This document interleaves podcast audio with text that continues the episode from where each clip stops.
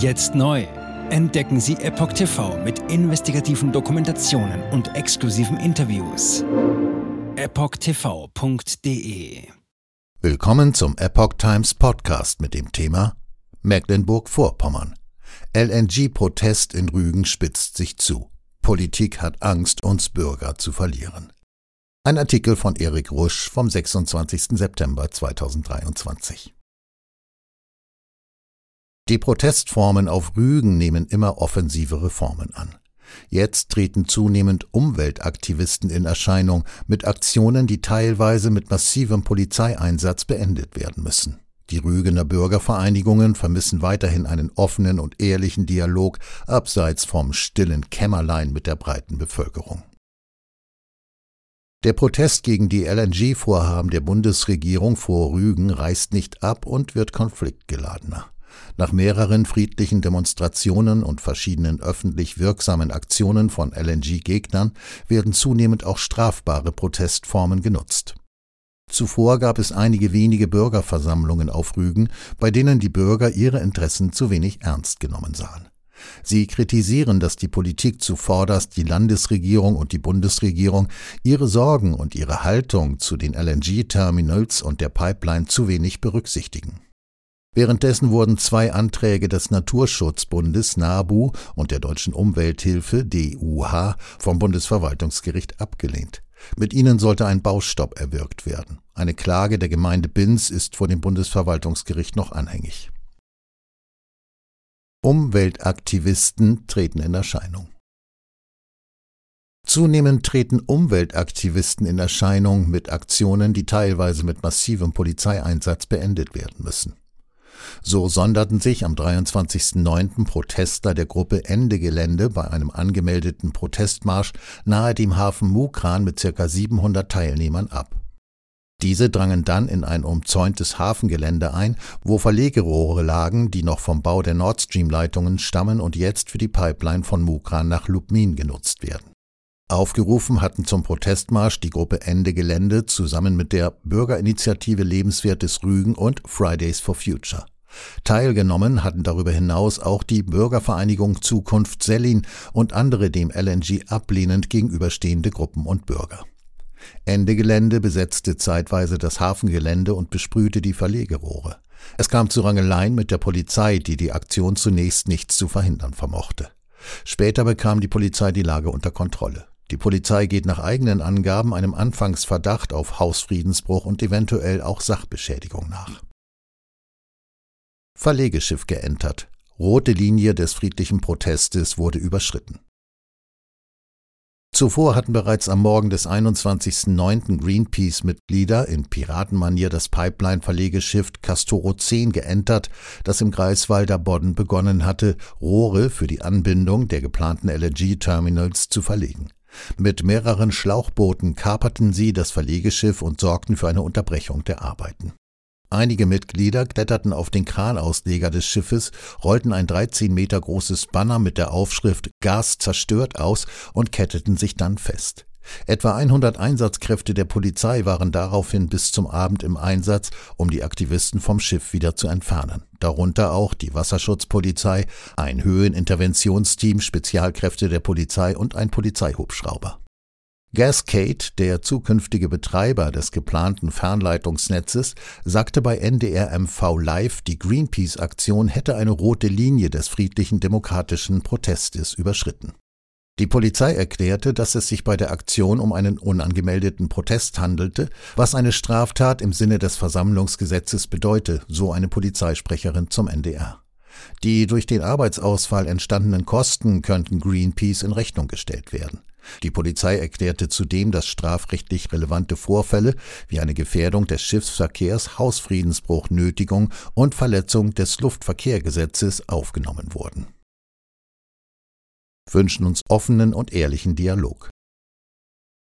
Gegenüber der Epoch Times zeigte sich die Vorsitzende der Bürgervereinigung Zukunft Sellin, Andrea Kähler 61, enttäuscht darüber, dass bis jetzt kein echter Dialog zwischen der Politik, Experten, den Investoren und beteiligten Firmen sowie den regionalen Behörden, Verbänden und Bürgerinitiativen zustande gekommen ist. Daher fiele in den Bürgerinitiativen immer häufiger der Begriff ziviler Ungehorsam, die Konfliktbereitschaft gegenüber staatlichen Behörden wachse. Man sehe zunehmend den Kampf Rügens gegen das LNG-Projekt als Kampf für die Demokratie, so die Juristin.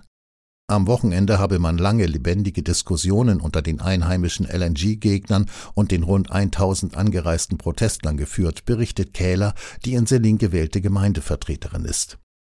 Solch einen offenen und ehrlichen Dialog wünschen wir uns von Anfang an mit den Befürwortern des Projektes. Denn nur wer miteinander rede, könne Kompromisse finden, so Kähler. Sie kritisiert, immer wieder versuche die Politik im Hintergrund hinter verschlossenen Türen Gespräche mit Bürgermeistern und wichtigen Entscheidungsträgern unter Ausschluss der Öffentlichkeit zu führen. DIW-Studie Mukran zur Vermeidung einer Gasmangellage nicht notwendig. Unter den Protestteilnehmern auf Rügen war auch der Wirtschaftswissenschaftler Christian von Hirschhausen. Er ist Professor für Infrastrukturpolitik der TU Berlin und Forschungsdirektor für die Abteilung Energie, Verkehr, Umwelt des Deutschen Instituts für Wirtschaftsforschung DIW. Der Wissenschaftler stellte am Wochenende auf Rügen die kürzlich veröffentlichte LNG-Studie des DIW vor, die im Auftrag der deutschen Umwelthilfe erstellt wurde. Sie kommt zu dem Schluss, dass die geplante neue Infrastruktur im Hafen von Mukran im Widerspruch zu den Nachhaltigkeitszielen stehe. Sie gefährdet ebenso den Lebensraum in der Ostsee, verursacht zusätzliche klimaschädliche Emissionen und behindert eine nachhaltige regionale Wirtschaftsentwicklung. Auch der immer wieder durch die Bundesregierung betonten energiewirtschaftlichen Notwendigkeit, dem Risiko einer drohenden Gasmangellage vorzubeugen, erteilt die Studie eine Absage. Durch die Stabilisierung der deutschen und europäischen Erdgasmärkte im Jahr 2023 habe sich die energiewirtschaftliche Situation im Vergleich zum Vorjahr wesentlich verändert. Es hat im Winter 2022-23 keine Gasmangellage gegeben und auch für den Winter 2023-24 ist diese nicht absehbar. Die zu Beginn der Heizperiode 2023-24 vorherrschenden Speichervolumina von knapp 240 Terawattstunden in Deutschland, genauer gesagt 1070 Terawattstunden in ganz Europa, sowie die im System befindlichen Mengen an Erdgas würden ausreichen, selbst in sehr kalten Wintermonaten sowohl Deutschland als auch Osteuropa auskömmlich zu versorgen, stellt die Studie fest. Somit sei Mokran zur Vermeidung einer Gasmangellage nicht notwendig. Die Bundesregierung sollte den Ausbau der LNG-Infrastruktur stoppen, so Hirschhausen bei der Vorstellung der DIW-Studie auf Rügen laut Taz. Protestgruppen vernetzen sich. Kähler zeigt sich empört, dass das Bergamt Stralsund vor einiger Zeit dem LNG-Projekt vor Rügen eine Vorabgenehmigung pauschal aussprach, ohne dass alle Antragsunterlagen eingereicht waren. Und dabei fällt ja durch das LNG-Beschleunigungsgesetz die Umweltverträglichkeitsprüfung weg und das, obwohl in einem Biosphärenreservat die LNG-Rohre verlegt werden. Zudem erklärt sie, wir erleben eine Landesregierung in Mecklenburg-Vorpommern, die nicht weiß, wie sie mit dem Thema umgehen soll. Erst sei man für LNG, nach Widerstand und Protesten sei man dann zurückgerudert. Jetzt möchte man gegen Deals, also gegen Kompensationszahlungen, dann doch eventuell zustimmen und das positiv begleiten, wenn die Region davon profitiere. Wir nehmen das ganz klar als einen Ausverkauf unserer Heimat für Geld wahr und das lehnen wir ab. Dazu gehöre auch die 500 Millionen Investition des Bundes für den Schienenausbau und Infrastrukturausbau auf Rügen. Obwohl von 39 Rügener Gemeinden 37 das LNG-Vorhaben ablehnen und zahlreiche Bürgermeister ebenso denken, wollen viele sich öffentlich nicht so klar positionieren. Politik hat Angst, uns Bürger zu verlieren. Auf der einen Seite hat die Politik Angst, uns Bürger zu verlieren, auf der anderen Seite stehen die Lokalpolitiker und Bürgermeister auch unter Druck. Wenn sie sich gegen LNG sperren, gibt's keine Fördermittel oder sie fliegen raus aus der Fraktion oder Amt. Im Moment wären viele nicht bereit, mutig zu sein, so die Gemeindevertreterin. Mike Pelzer, 55, ist stellvertretender Vorsitzender der Bürgervereinigung Zukunft Selin. Er ergänzt Frau Kähler dahingehend, dass bei den Rügenern der Tenor überwältigend sei, dass LNG auf der Insel eine Farce sei. Gefühlt sind 90 Prozent der Rügener gegen LNG. Doch die Protestbewegungen seien eine Mischung aus Zugezogenen, aus Menschen aus den alten Bundesländern und den Alteingesessenen. LNG sei ein Thema, was über Rügen hinausgehe, so Kähler. Die Bürgerinitiativen auf Rügen entstanden ursprünglich, weil der wachsende Tourismus auf der Insel auch als Bedrohung von den Menschen hier wahrgenommen wurde, führt Pelzer aus. Jetzt versuche man eine LNG-Industrie auf der Insel aufzubauen, was die Natur und somit die Haupteinnahmequelle gefährde, den Tourismus. Die hohen Qualitätsstandards, die für den Tourismus so wichtig sind, können wir so nicht mehr halten, so der gelernte Masseur und medizinischer Bademeister. Bürgerinitiativen sollten als Partner und nicht als Feind oder Gegner gesehen werden. Hier fehle es an Verständnis für gesellschaftliches Engagement. Kähler berichtet, dass man sich beim LNG-Protest entsprechend vernetze. Wir haben jetzt aktuell eine Mail aus Niedersachsen bekommen. Da gibt es das LNG-Terminal in Wilhelmshaven und die organisieren jetzt auch Proteste und wollen sich mit uns zusammentun. Für sie sind die LNG-Proteste ein Zeichen, dass sich die Bürger in der Politik wieder mehr zu Wort melden.